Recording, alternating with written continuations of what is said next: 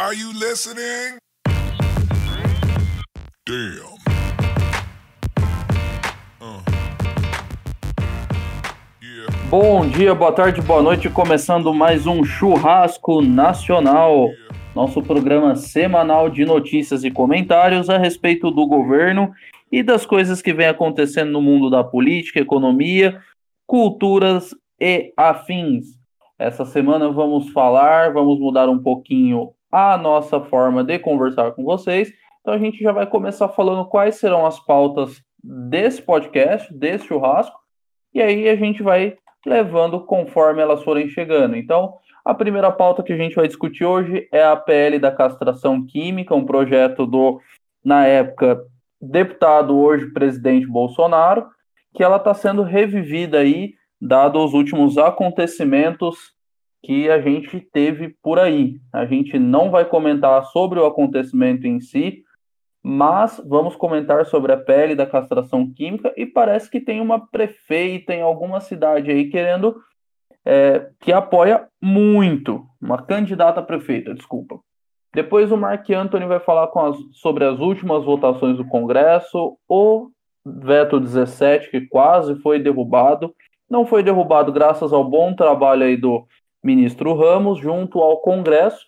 E voltando um pouquinho na pauta que a gente falou semana passada, esse veto, já estou dando um spoiler aí, não é um spoiler, né? Acho que muita gente já vai saber. Ele foi mantido pelos deputados por 316 votos. Na semana passada a gente falou que a base do governo estaria entre ali os 300 deputados. O Ramesh vai falar um pouquinho sobre a cloroquina e o que a China colocou para o mundo essa semana. Vamos ver o que, que ele tem a dizer. E no final a gente vai falar um pouquinho, dar um resumo da semana, algumas visitas que o presidente fez, algumas obras do governo e algumas cositas mais. Também teremos aí no meio do nosso podcast, teremos também os nossos anúncios e também teremos a previsão do tempo, que eu ainda não escolhi qual cidade eu vou falar hoje.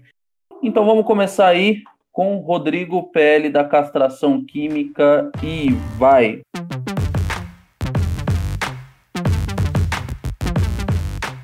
Eduardo Bolsonaro irá reviver o projeto de castração química para estupradores, que foi autoria do pai dele enquanto era deputado.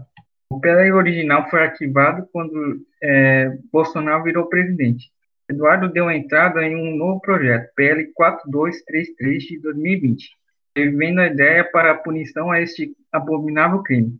Aí tem uma cotada para a Prefeitura de Curitiba que defende castração química de abusadores. A psicóloga Marisa Lobo, escritora pré-candidata à Prefeitura de Curitiba este ano, se manifestou sobre o caso da menina vítima de abuso sexual dos 6 aos 10 anos de idade, quando ficou grávida e teve sua gestação interrompida no último domingo, dia 16 ela citou assim: temos que discutir a pedofilia e penas mais severas para estuprador. Eu defendo que o Estado deve punir com rigor o estuprador e dar suporte psicológico, físico, social e econômico a essa criança e sua família, afirmou Marisa. Marisa também condenou a exposição do nome da criança ou qualquer outra coisa relacionada à sua identidade. Ela disse assim: não divulguem o nome da criança, não exponham a criança, pois é cruel e criminoso. A criança estuprada é duplamente vítima, escreveu especialista em direitos humanos. Marisa Lobo frisou que o aborto poderia ter sido evitado devido ao estágio avançado de gestação, mas também condenou atos de radicalismo sobre a questão, mesmo partindo de ativistas de direito. Ela disse assim: as feministas estão usando essa criança para dar visibilidade à causa abortista mas as radicais que estão expondo a criança estão igualmente erradas. Sabemos a dor da família, da criança, mas algo tem que ser dito. Não julgue a menina, ela é só uma criança, orem por ela e toda a sua família. Finalmente, a psicóloga defendeu a castração química de abusadores. Temos que discutir a pedofilia, proteção à infância, penas mais severas para todo abusador, pedófilos como castração química, afirmou. Aí agora eu vou falar um pouco do procedimento de castração química, que foi que iniciou em 1999 e é uma forma temporária de castração, ocasionada por medicamentos hormonais temporária, pois sua indução permanente só é possível com codependência de medicamentos usados para reduzir a libido, a atividade sexual para tratar cânceres hormonodependentes, como câncer de próstata. Diferente da castração cirúrgica, quando testículos e ovários são removidos através da incisão no corpo. Castração química não castra a pessoa praticamente e também não é uma forma de esterilização. Em alguns países como Indonésia, Rússia, Polônia e alguns estados dos Estados Unidos, é uma medida preventiva ou de punição. Aqueles que tenham cometido crimes sexuais violentos, tais como estupro e abuso sexual infantil, geralmente oferecido de forma voluntária em troca de uma redução na pena. A castração química geralmente é feita através de administração de acetato de medroxiprogesterona, AMP, ou acetato de cicloterona, ACP. O AMP é usado nos Estados Unidos e o ACP é usado na Europa, no, no Oriente Médio e no Canadá, para tratar desvios de conduta sexual, parafilias. Maravilha, muito interessante. O Uramesh vai comentar aí um pouquinho a visão dele aí sobre, sobre o projeto, também sobre as falas da Marisa Lobo aí, acotada para a Prefeitura de Curitiba. Gente, dando continuidade da fala do nosso amigo aí sobre o projeto de castração química, é, meu único medo em relação a esse projeto é ele ser aplicado em qualquer pessoa ou em pessoas acusadas injustamente.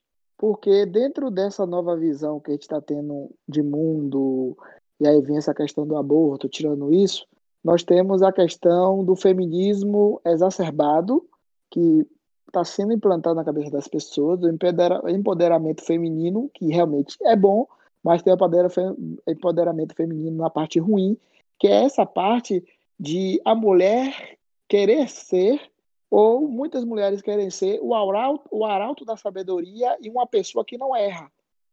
O que acontece? Para não acontecer o que aconteceu com o Neymar que a mulher acusou ele de agressão e estupro, que foi que teve aquela questão daquele estupro. E no final foi descoberto que ela era uma aproveitadora e que se Neymar não fosse um cara famoso e tivesse dinheiro e tivesse marketing nele, mesmo tivesse um marketing bom que ele tem, e se não fosse um profissional de bola muito bom, se fosse uma pessoa normal, sua vida estaria destruída, estaria preso justamente e podia ocorrer até prisão preventiva para ele e ele estaria preso até hoje. Sendo que foi descoberto depois que era mentira. E o que aconteceu? A Nájila está aí vivendo a vida dela normal, ela está aí pra, até contada para entrar na fazenda e não aconteceu nada demais com ela, mas Neymar quase se ferra. Já pensou se não sai aquele vídeo que mostra Neymar não, não tendo agressão Neymar, não a Neymar agredindo ela, mas ela agredindo Neymar e Neymar se saindo da loucura que é aquela mulher. O cara estaria com a vida toda destruída, sendo acusado de estuprador sem ser. Eu fico com medo de acontecer isso, de uma mulher que não gosta do cara, ou às vezes a mulher que o cara rejeitou, ela dizer que foi estuprada pelo cara e agora ficou assim. Não tem mais esse estupro flagrante. Tudo bem que realmente é uma situação que eu, eu não não tenho muita experiência, eu acho estranho. Mas pode acontecer de, como sempre, tem a parte ruim e a parte boa, da parte ruim, usar isso como forma de pressionar os homens e fazer se posar de vítima e acabar com a vida de uma pessoa. Já pensou uma mulher que não gosta de você chegar e dizer assim: você me estuprou. Aí você não te estuprei, ela, você me estuprou sim, eu vou dar queixa. E aí? É sua palavra contra dela, e do jeito que está a situação hoje no mundo, a sua palavra não é, o seu lado não, é, não, não, não, tem, não tem um respaldo. Eu sei que tem gente boa, gente que erra e gente que faz o certo. Mas, se a gente for olhar nas, nas situações que, que acontecem, estão transformando a mulher num arauto da sabedoria tão grande que a mulher não erra. Gente, desculpe falar, mulher mata, tem mulher vigarista, tem mulher traficante, tem mulher assassina, tem de tudo. Assim como o homem erra, tem mulher também que erra. Só que, do jeito que foi gerado hoje no mundo, parece que só o homem que é o mal do mundo, entendeu? Encerrando minha fala, veio dizer: o projeto é bom, só que tem que ver como vai ser aplicado. Queremos a castração química, sim, mas queremos também uma lei que proteja também das acusações falsas. Não fake news, como estou querendo fazer, mas acusação falsa de, de processos. Assim como aconteceu com o Neymar, acontece com muita gente que não é famosa e, e, e não tem o, o respaldo de se proteger, como o Neymar teve. Eu, eu já soube de gente que foi acusada justamente, foi para prisão, chegou na prisão, todo mundo sabe o que acontece com o estuprador na prisão. O cara, foi, o cara na prisão foi, foi torturado, foi abusado, e no final o cara era inocente, o cara ainda pegou AIDS na prisão. Então, gente, além do processo de castração química, também tem que ter esse projeto de acusação falsa, entendeu? Eu sei que vão usar isso também para o mal, mas também tem que ter a questão para proteção do. Tem que ter a relevância dos dois lados. Como tudo nessa vida, tem a parte ruim e a parte boa. Mas estamos juntos e deixo aqui minha participação no Churrasco Nacional nesse tópico. Maravilha, maravilha. Vamos seguindo. É, Mark Anthony, por favor, algum comentário a respeito aí sobre, sobre esse, essa PL aí que quer ser revivida pelo, pelo Bolso Kid? Bom, boa noite. Eu não tenho muito o que agregar ao comentário do Ramesh. Só lembro que acusações de estupro, especialmente o falso estupro, podem detonar a, a carreira e a vida. Cito como caso o o indicado para o Suprema Corte dos Estados Unidos, o Kavanaugh, né, ele foi acusado de estupro quando estava na, na universidade. Os democratas é, arrumaram testemunha lá, testemunhou. Mas o Trump bateu, bateu, bateu o pé, ele negou tudo e foi confirmar a indicação dele para a Corte. Mas vamos que fosse um Zé Ninguém. Tá? A pressão das feministas era o estilo assim, trust her. Tem que acreditar nela. Acabou. Tudo bem. O que vale é a palavra dela. Tá? Então, como o Ramesh disse aí, se não houver nesse projeto de castração tá? Uma prevenção contra a falsa proteção entre acusados, vamos acabar castrando quimicamente quem não tem nada a, ver com, nada a ver com a história. Se você não tiver bons advogados, se não tiver dinheiro para para, para pagá-los, você vai acabar ou preso ou castrado quimicamente. Mesmo que seja tempo, temporário, a gente acaba com tá certo? Então, essa é a minha posição. Totalmente. Se não houver proteção tá, a quem é acusado de falso estupro, se não foi concedido o beneplácito da dúvida, rapaz, continuar havendo injustiças. É isso aí. Cidadão, é, vou fazer um breve comentário sobre o, um pouco sobre o que o Mark falou é que esse foi um caso que eu tive conhecimento também, só que eu não não explanei, não lembrei no momento, mas ele lembrou, foi ótimo. O que acontece? Você imagina quantas pessoas que podem ser indicadas até pelo nosso presidente e pode aparecer uma situação dessa? Por quê? O cara estava na faculdade, ninguém às vezes nem lembra dessa mulher, mas pode ter sido consentido essa relação só que ela pode aparecer 20 anos depois, ou como a gente, ele falou aí, e dizer que foi estuprada. Entendeu? É uma situação muito complicada, como eu estava falando. Estão transformando a mulher em um arauto da verdade, parecendo que mulher não pode mentir e mulher não erra. Entendeu? Tudo bem que tem a, o que acontece errado, tem a parte errada também, mas também pode ter isso. Como a gente fala, tem, tem gente ruim dos dois lados, tanto homem como mulher. Não do jeito que estão transformando a mulher no arauto da sabedoria e, e que ela pode errar, que é perdoada. Agora, se o homem errar, ele está destruído, a vida está destruída. Entendeu? É só comentando e falar sobre isso, que essa situação que aconteceu com esse procurador pode ser muita coisa que a gente pode ver daqui a uns anos. De gente ser acusada justamente por. No Brasil ainda não pegou essa fama de de um estupro de 10 anos atrás, como está pegando nos Estados Unidos. Aqui pode ter acusação de falso estupro, coisa recente, mas acho que coisas que eu teve muito tempo assim. Tem as denúncias de mulheres que, que foram assediadas, mas é aquela coisa. eu sou a favor da lei, mas que seja revista sobre isso também. Tem que ser bem investigado. Mas o problema maior nosso é que a gente sabe como é a nossa justiça, né? Tenho medo de só quem sofrer nisso aí seja as pessoas que não têm uma certa condição. Sempre que tem condição, recorre ao tribunal que não pode ser nomeado e se salva. Mas é um, só um resumo do meu comentário e votamos por cidadão. Maravilha, maravilha.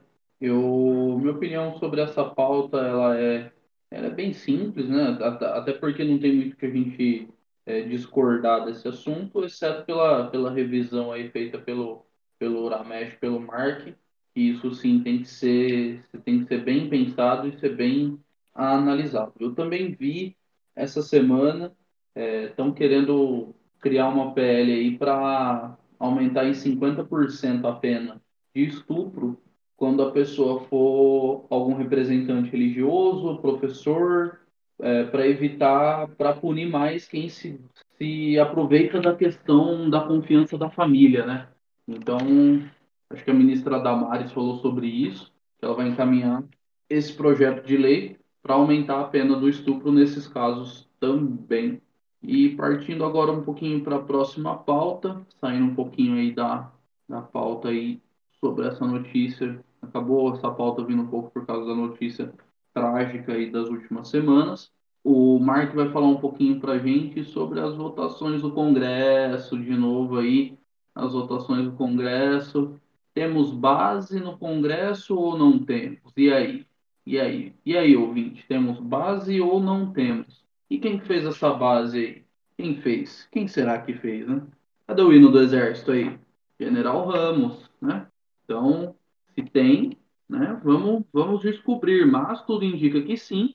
E o Mark vai falar um pouquinho aí e vai falar um pouquinho sobre o, o veto 17 aí, que quase colocou o governo nos maus lençóis aí, quase ficou bem complicado para a gente. Senadores aí que votaram aí, Major Olímpio, né, que fez até uma graça, a gente vai lembrar de vocês, viu? A gente vai lembrar de vocês, 2022 está aí, 2026 não está longe também não. Mas vai lá, Mark, comenta um pouquinho para a gente. É, boa, noite. Então, é, esse tema aí da base, a base do Congresso, eu já tinha levantado isso em de forma não, não tão específica em podcasts anteriores. Afinal, qual o tamanho da base do Congresso? Quantos deputados pode contar? E pra, é para todas as votações? É apoio incondicional? Ou é o apoio quid pro, quid, é, quid pro quo, né? Apoio de uma mão lavar a outra e as duas lavam o né? O que, que rolou nos bastidores? Tá? Tem vetos que são derrubados de comum acordo? Eu digo que os vetos que são derrubados com é, votações expressivas e os vetos que são é, mantidos com votações expressivas, obviamente, na minha concepção, tem um acordo. Nós tivemos, depois da base congressual formada, né, tivemos vetos derrubados. O veto de uso obrigatório, o veto ao uso obrigatório de máscara em locais privados. Gente, me parece inócuo. Ah, eles não vão, ninguém sem consciência vai colocar pessoal vistoriando na sua casa, condomínio, não sei, o síndico chamando a polícia por estar usando máscara, tá? Mas pode acontecer, mas serão casos pontuais. Então, esse me cheira a veto consentido. Tá? O veto derrubado em relação a a receituário médico eletrônico. Né? O governo achava que iria é, perder o controle sobre medicamentos controlados. Bom, derrubar esse veto, pode. Se o profissional tiver, se o profissional tiver é, assinatura eletrônica.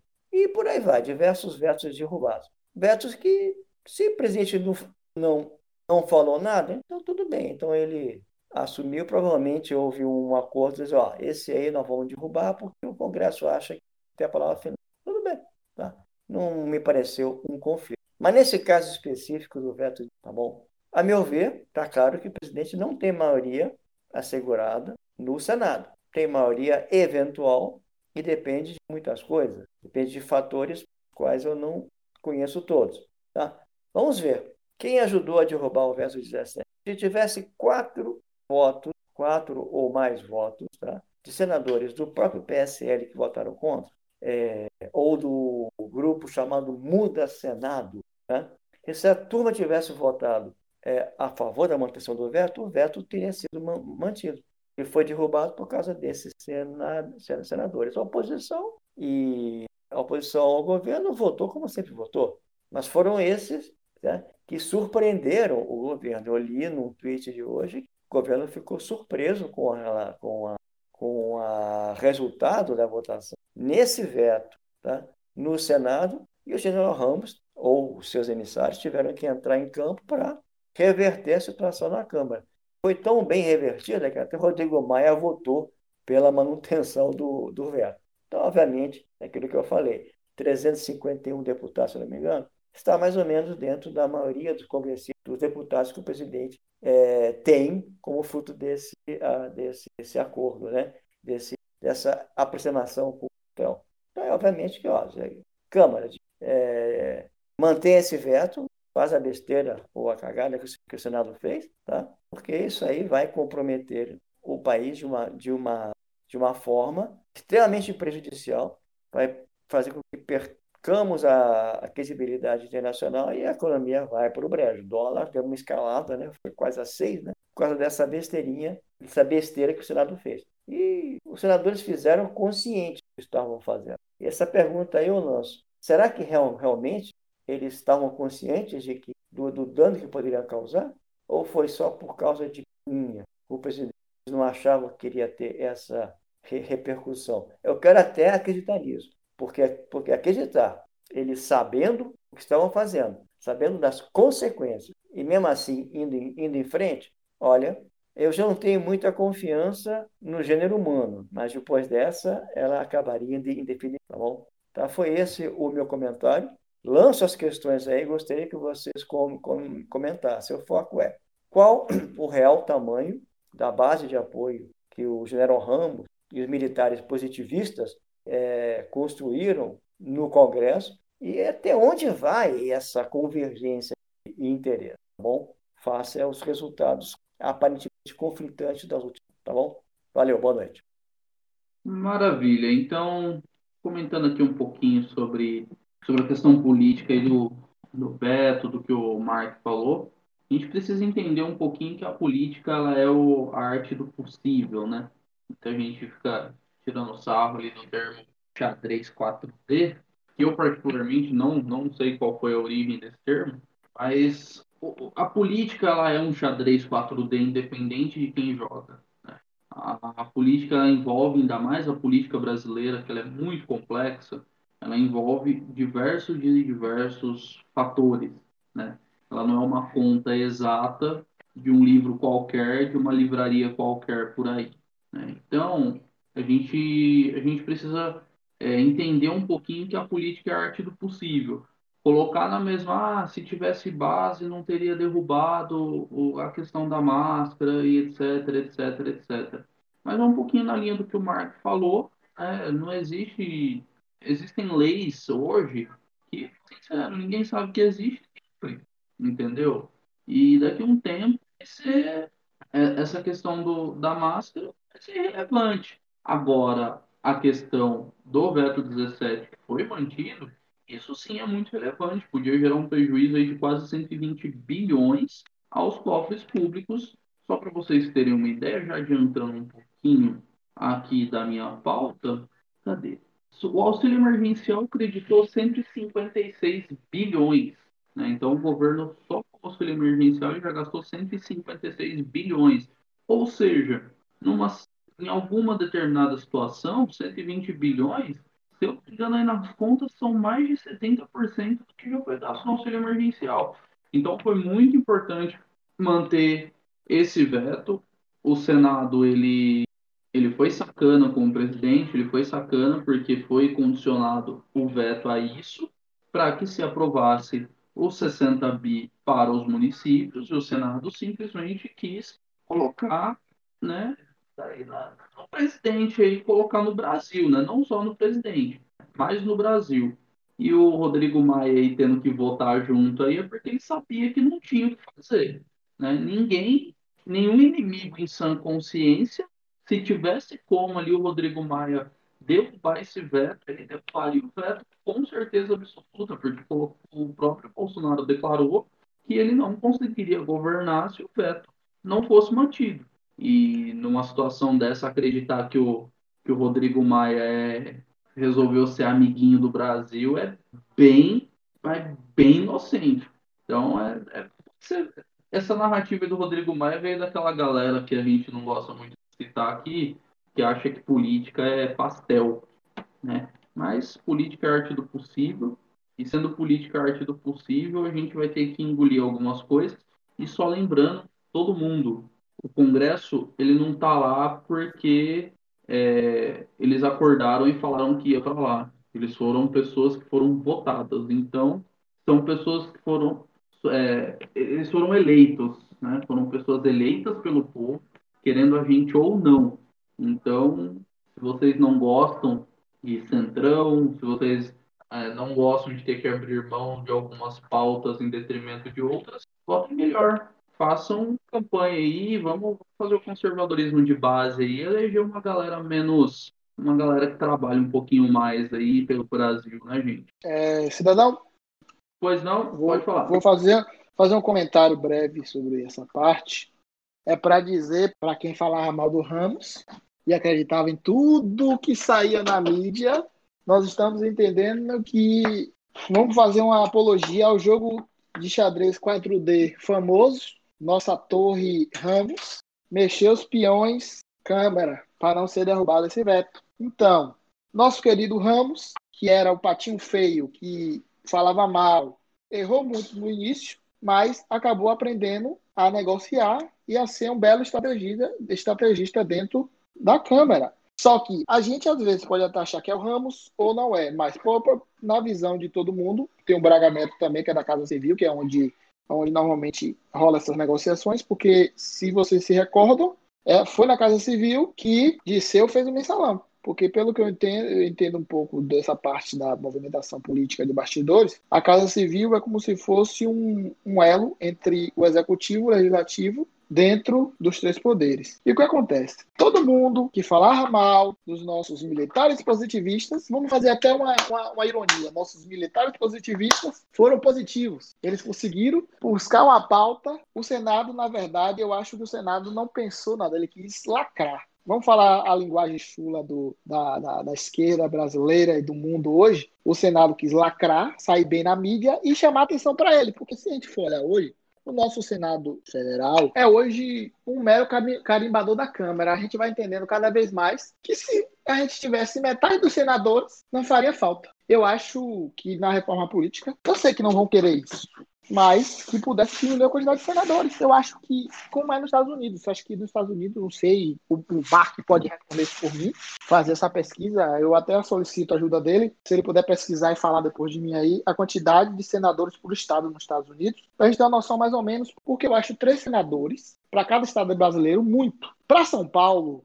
para Minas, para o Amazonas, que são estados grandes, eu ainda acho. Mas você pega um estado como Sergipe, que é super pequeno, tem três senadores. Você pega um estado como Espírito Santo, tem três senadores. Você pega um estado como a Paraíba, três senadores. Eu acho muita gente que às vezes vota para o Brasil inteiro para um estado pequeno, entendeu? E nisso a gente vai vendo que hoje o, o Senado praticamente é, na situação que a gente vive, é um mero julgador do STF, só que não julga o STF, porque todo mundo tem o rabo preso todo mundo tem o rabo preso. O STF faz o que quer porque a gente não tem um Senado que realmente fiscaliza ou um Senado que realmente pode chegar nos caras e botar para ele. Ó, se vocês continuar fazendo o que está fazendo, vai rolar impeachment. O Senado não faz isso porque a maioria da galera que está ali é corrupta e tem processos. E quando você se tem processos, você fica na mão dos juízes. E é sempre aquela coisa, um puxa a sardinha pro outro. Ó, se você me processar aqui, se você me processar aqui, eu libera aquele, aquele seu processo lá. Então, é aquela coisa, uma mão vai lavando a outra e o Brasil se ferrando. E aí, nós nosso querido positivista Ramos fez a base e o Senado fez tanta merda, então ficou tão feio para ele que nosso querido Guedes rasgou o verbo e agora eles estão parecendo aquela criança que, que tomou uma resposta ruim e quer reclamar. Vão convocar o Guedes para o Guedes se explicar. Se eu fosse o Guedes, não iria, mas como a gente sabe que se não for, vai rolar aquela velha e boa, aquela velha e boa hipocrisia contra o governo, eles vão começar a perseguir, não, não, não pautar as coisas. A gente vai vendo, porque o que está acontecendo agora no Brasil é, pelo que eu estou entendendo, Bolsonaro tem a Câmara dos Deputados, mas o Senado não tem ainda a maioria. Ou tem a maioria, mas tem aqueles que são os, os enganadores, que é o Muda Senado, que é uma galera que só fala em Lava Jato, só fala em prisão em segunda instância. Vide nosso senador Coringa barra Alicate, que só fala em, em só fala em, em, em foro privilegiado e Lava Jato. Temos o nosso querido Major, que comemorou o veto parecendo um, um gol em Copa do Mundo, ou um título de um time, comemorou como se fosse uma, uma, uma vitória derrotar o governo nisso. E depois ficou com a cara no chão. São aquelas pessoas que usam as pautas para disfarçar todos os erros que cometem. Mas vamos lá, vamos deixar agora o comentário para o próximo representante e vamos vendo que, apesar de tudo, os milicos positivistas tá, além de proteger o governo, tá fazendo a base, o que o governo precisa para poder governar, gente. Às vezes a gente dá dois passos para trás para dar três para frente. Então, vamos entender que o nosso gol, vamos votar melhor na próxima, vamos entender e vamos votar melhor na próxima. Estude melhor seu voto para o legislativo. Nessa eleição de 2018, a gente aprendeu que o presidente não governa sozinho, presidente não governa sozinho, e que o legislativo é muito importante também.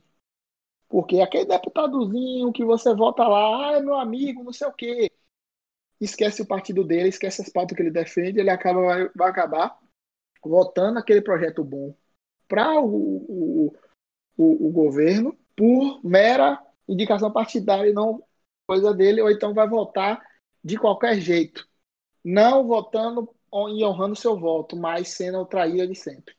Mas estamos juntos e passamos para o próximo comentário aí.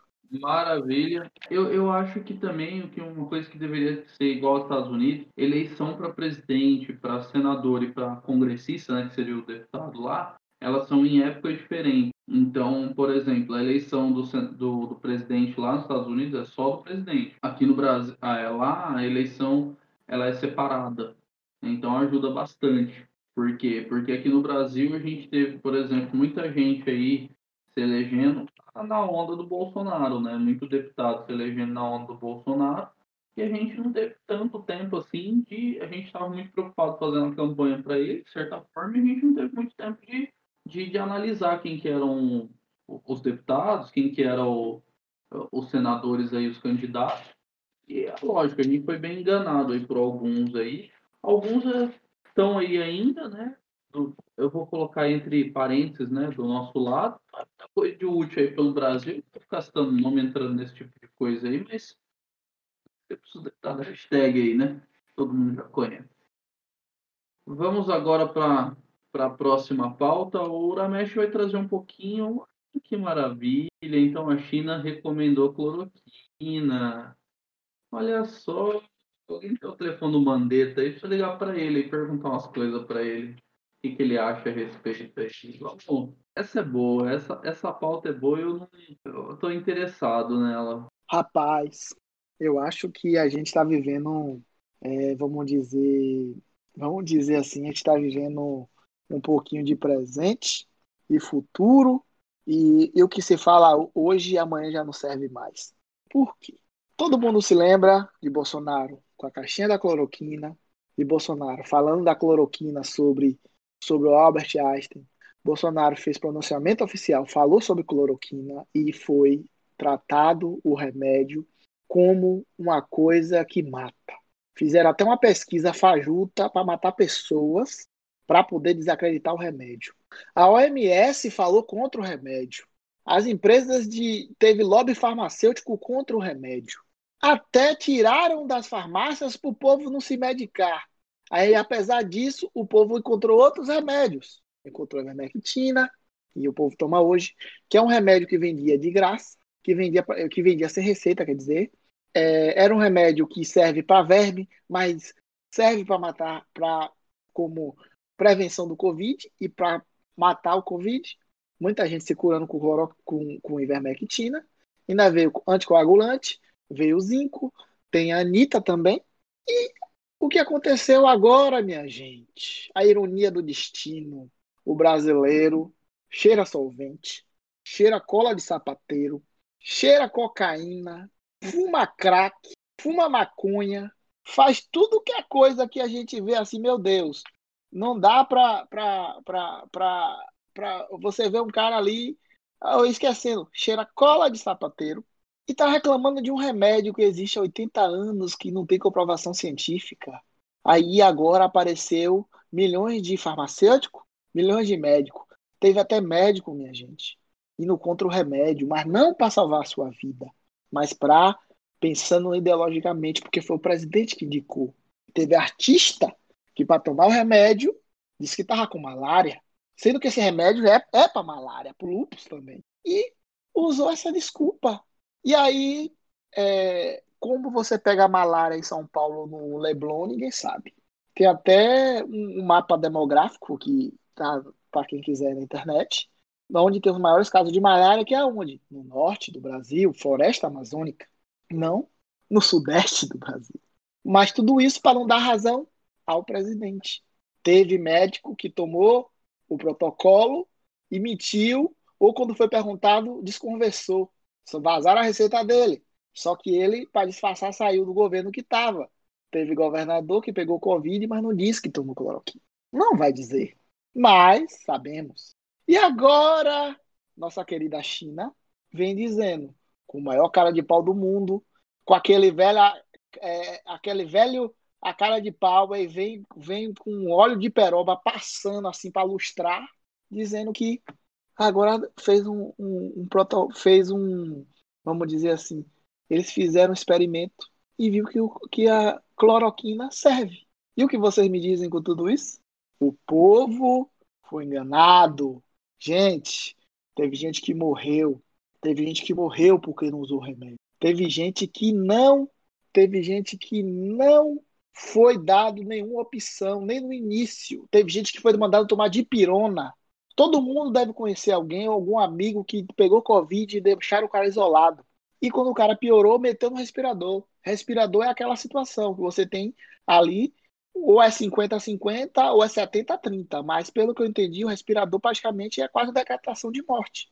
E deixar as pessoas morrer por causa de questão política. Gente, nossa vida vale muito. E, depois de tudo isso, a China, como a OMS, nos trataram como palhaços. Que, depois que viu que o presidente Bolsonaro o presidente Trump estava certo desde o início, ninguém comenta mais nada. A própria mídia brasileira que fez matérias contra a cloroquina, teve, teve jornalistas fazendo tweet, fazendo matéria de blog, falando mal do remédio. Hoje está calado. É aquela, aquela coisa. O óleo de peroba vai ser usado em muita gente. Muita gente precisa dar uma lustrada no rosto porque não engana. Não engana e passou para todo mundo. E eles acham que nós somos idiotas. De mandou você ficar em casa, nosso querido ex-ministro. Tem até um meme que saiu agora. 11h59. A história vai mostrar quem estava certo e quem estava errado. Meia-noite, China recomenda o uso de cloroquina contra a Covid-19. E aí? A história mostrou quem estava errado, gente? A história mostrou o quê? O destino mostrou o quê? Que a pessoa que lutou por você, que lutou por nós, foi o único que estava certo. Não precisávamos fechar comércio, não precisávamos prender pessoas, não precisávamos pegar pessoas nadando, tomando sol, botando vitamina D no corpo, ser presas por estar na rua, fazendo exercício físico, sozinha. Não tinha ninguém, não era aglomeração, proibindo você de fazer sua festa. Aí agora a China faz um baile, uma rave gigantesca e sabe aonde, meu povo? Na cidade que foi o centro do vírus. Nego chegou na cidade que é o centro do vírus, na cidade que ficou famosa com aqueles vídeos que caíram no WhatsApp de todo mundo, parecendo Walking Dead ou parecendo a pandemia mundial, que você tava em pé e a pouco caía do nada no chão com aqueles caras tudo fantasiado, parecendo um astronauta, a mão fechada, com face shield, com luva, máscara, todo desinfetando a rua, assim, parecendo que, que, que era um vírus mortal. Gente, nós fomos enganados, teve muita gente que morreu, tem gente que está aí até hoje com medo, e tem gente até hoje que não quer viver mais, quer impor para nós o novo normal. A narrativa era derrubar Bolsonaro e não reeleger Donald Trump. O que está acontecendo é que, além de Deus estar com esses dois homens, estar com esses dois países, a história e o destino mostrou quem estava certo e quem estava errado. Fora que muita gente aproveitou do coronavírus para roubar, principalmente no Brasil. Roubar, pegar o dinheiro eu e você que paga imposto e comprar um respirador de 4, 5 mil reais, botar como 50, 100 mil, 150, 200. Teve gente que comprou respirador em loja de vinhos. Então, gente, fomos enganados. Brasileiro foi tratado como palhaço. E tudo está mudando agora, não é porque tem, não é porque a cloroquina salva, porque a única arma que a gente tem para acabar com o sistema tá chegando a hora de escolher novos governantes. E aí tá tendo aglomeração para correr atrás de voto, tá tendo aglomeração para encontrar pessoas, tá tendo reunião para poder se discutir tentativa de enganar o povo mais uma vez. Então, cada vez mais nós vemos que Bolsonaro tem razão, Donald Trump tem razão em lutar o remédio e falar sobre economia. Não esquecendo a economia, faliram vários negócios, faliram negócio de família, tiraram pessoas dos seus trabalhos. Graças a Deus teve auxílio emergencial, mas todo o plano feito saiu, caiu pela culatra. E o chinês, como sempre, vai vir com a cara de pau dizendo: Eu não mandei vocês fechar tudo, não. Aí vem Tedros Adhanom dizer agora da OMS que o Brasil errou ao fechar tudo numa pandemia. Graças a Deus a gente ainda tem rede social. A TV funerária todo dia falava de mortes. Hoje em dia já esqueceram até da, do, da quantidade de mortes. Gente, toda essa história nos ensina aqui. Nem sempre aquele especialista que fala para você está falando a verdade. Ninguém sabe se é ideologicamente ou se é verdade realmente. Teve até gente que faliu seu negócio, fechou seu negócio, gente que se afastou da família, gente que destruiu negócios de vida, gente. Para ser enganado. A gente vai fazer o que agora?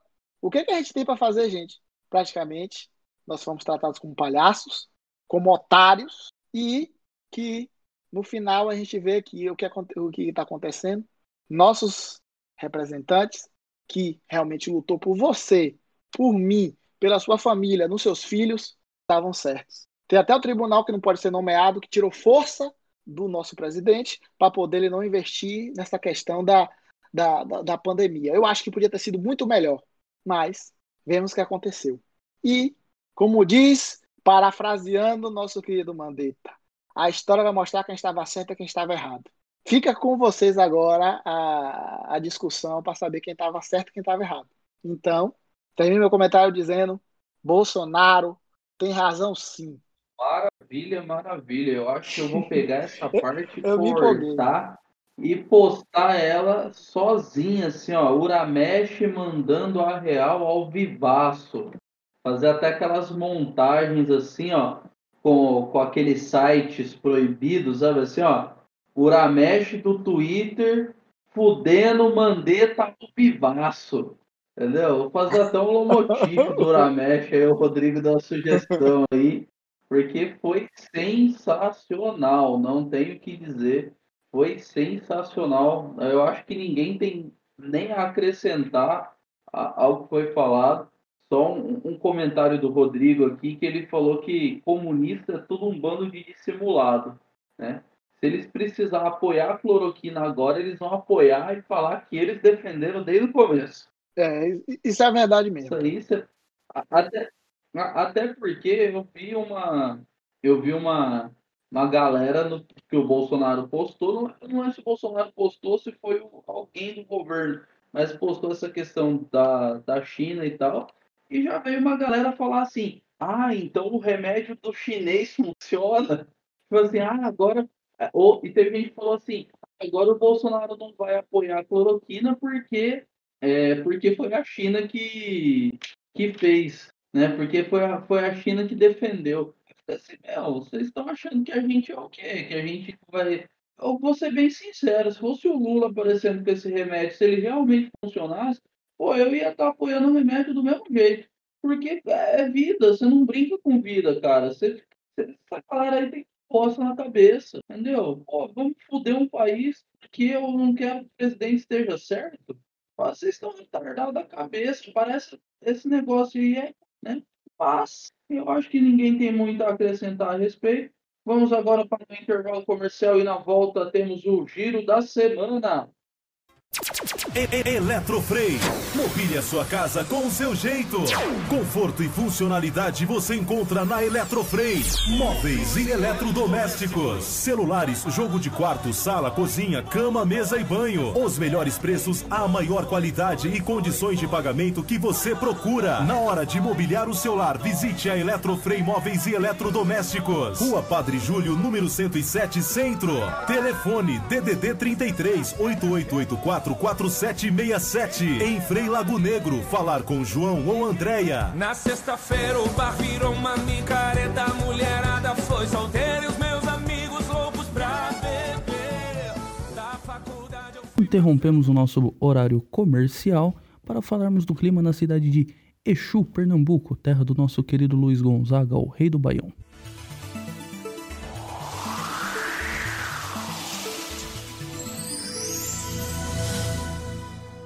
Clima permanece muito quente até sexta-feira, onde nós temos as informações.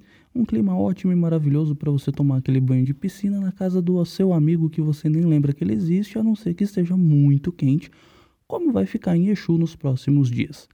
Também queremos mandar um abraço para todos os ouvintes da cidade de Exu, Pernambuco, e para os fãs do nosso querido Luiz Gonzaga. Voltamos à programação normal.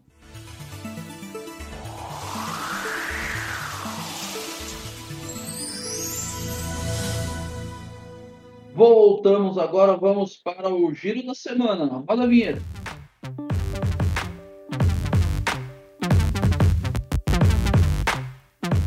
Então, a pauta do giro da semana. Então, vamos lá conversar um pouquinho. As coisas rápidas aí que aconteceram no governo. Fiz o resumo do resumo aí para quem quiser acompanhar. Então, os portos da bandeira do, bandeira do Brasil não param.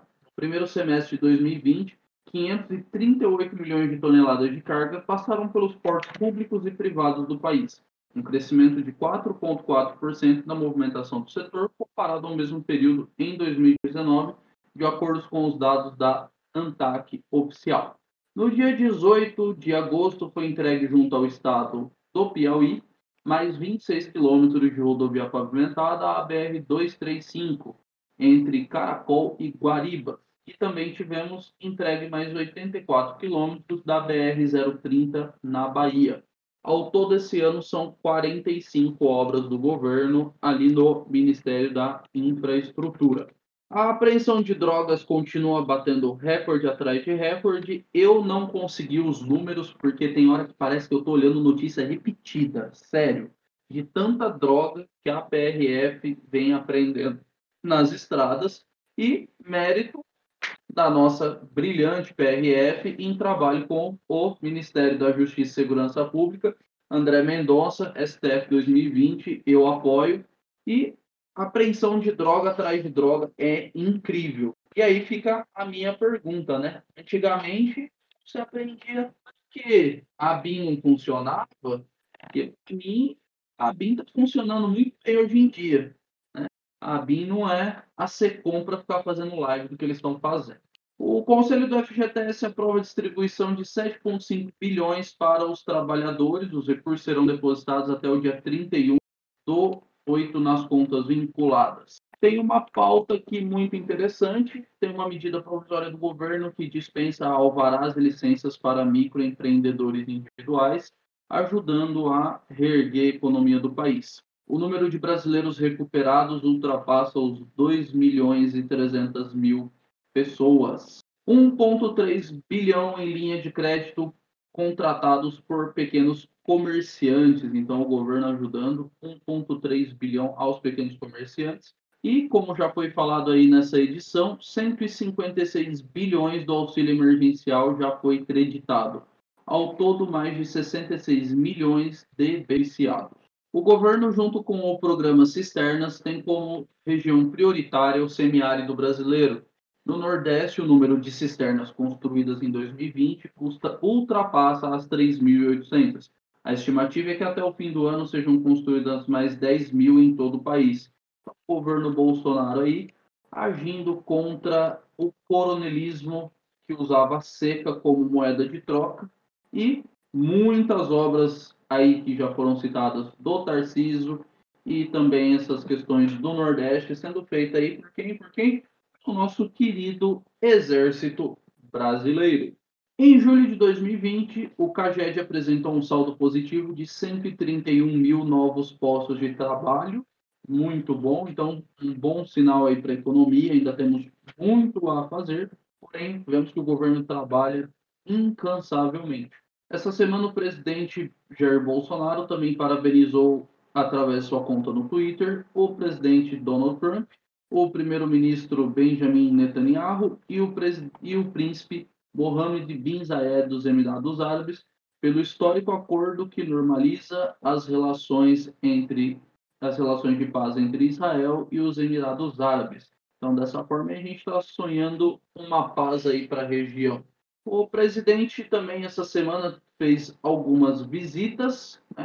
Ele foi inaugurar a primeira escola cívico-militar do Rio de Janeiro, é uma escola municipal, ela não é estadual. O Bitzel não quis entrar junto com a presidência nesse projeto. É, o, Bolso, presidente Bolsonaro também fez uma visita ao batalhão da tropa do BOP, onde ele também fez algum pronunciamento. Ele também foi na região de Mossoró, é, com a ministra da Agricultura, Tereza Cristina, provavelmente tratar de algumas pautas relacionadas à agricultura ali na região do Nordeste. Também tivemos a inauguração da estação radar de Corumbá, no Mato Grosso do Sul, reforçando o controle do tráfego aéreo na fronteira do Brasil e Paraguai e Bolívia.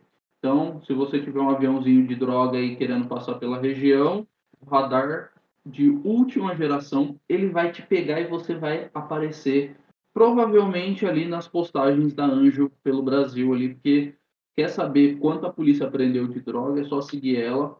Ela não está me pagando para falar isso, mas em primeira mão, sempre ali.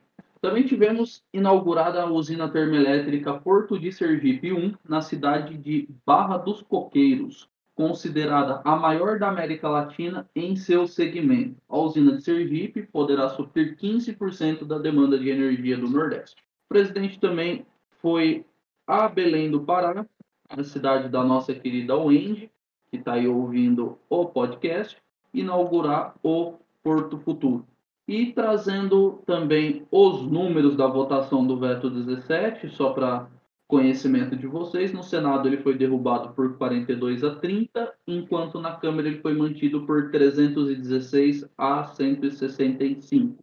Temos uma, uma notícia aqui que eu quero só fazer um breve parâmetro entra aí no giro da semana.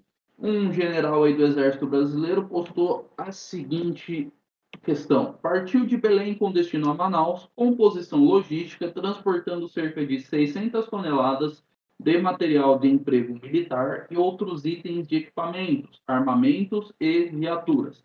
Treinamento difícil, combate fácil. Nossa brigada da Transamazônica e artilharia do Exército Brasileiro na Operação Amazônia.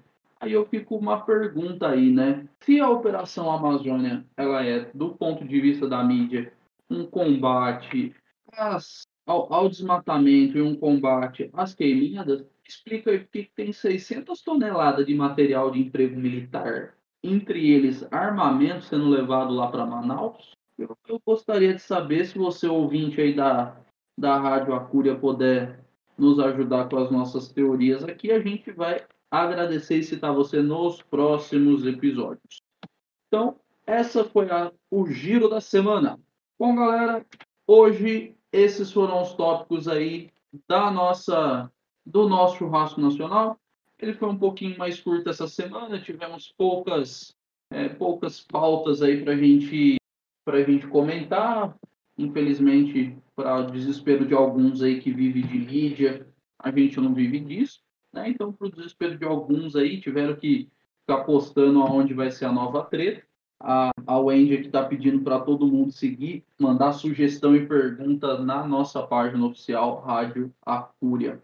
Então, galera, eu queria chamar todo mundo aqui para a gente terminar falando um pouquinho aí, fazendo um, um pinga-fogo rapidinho.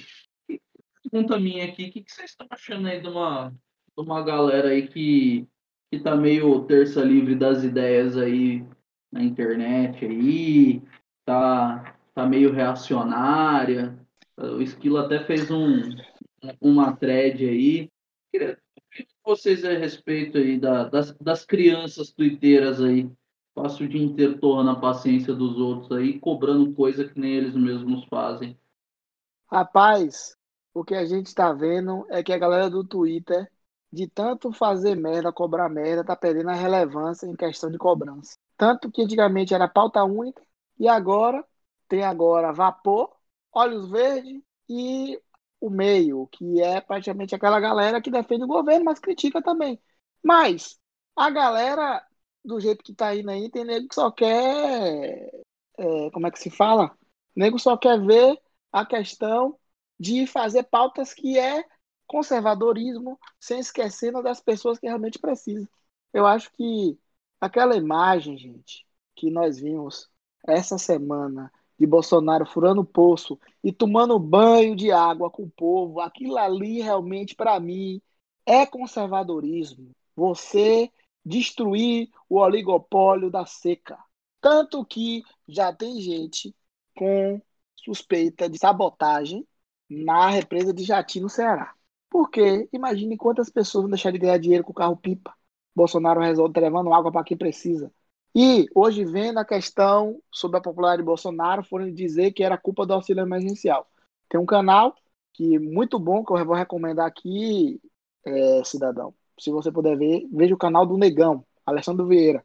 Hoje ele falou dessa questão da popularidade de Bolsonaro, que não é só referente às obras e ao auxílio emergencial. É referente ao único cara que lutou por nós. E o cara está terminando as obras que realmente é necessária para o povo. Entendeu? Mas vamos chamar mais gente aí. Cadê o Mark? Tá sumido? Vamos lá. é, estão, estão ouvindo bem? Tudo bem, então vamos lá.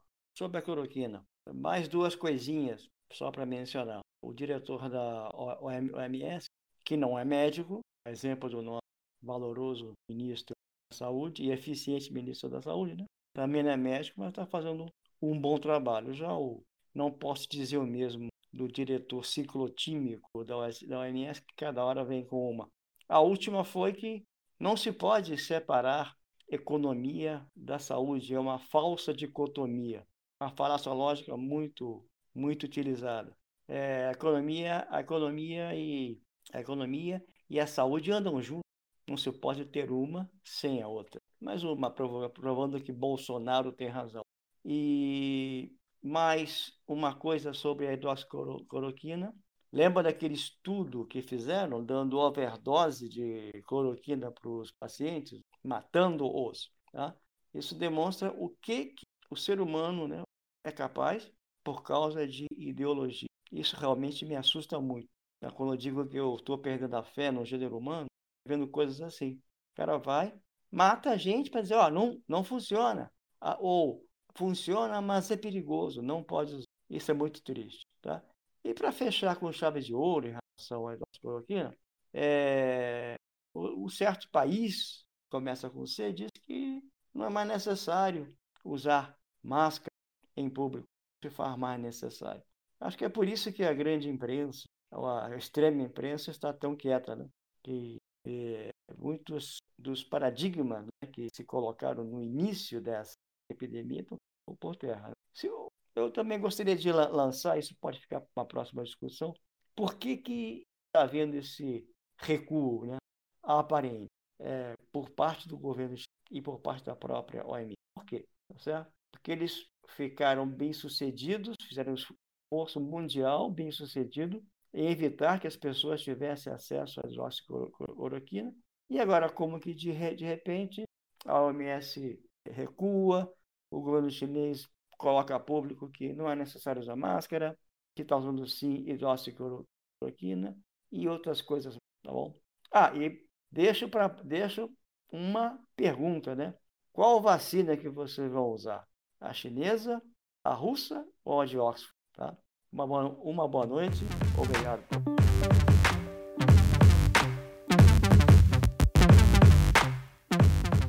Então essa foi a nossa nosso churrasco nacional dessa semana, nosso episódio 003. Como eu já falei, tivemos algumas pautas menores, fizemos um giro aí com as coisas que aconteceram no governo e eu vou deixar aqui uma pequena reflexão né, a, a todos que ouvirem esse, esse podcast. Não esperem conservadorismo estatal. Obrigado e até a próxima.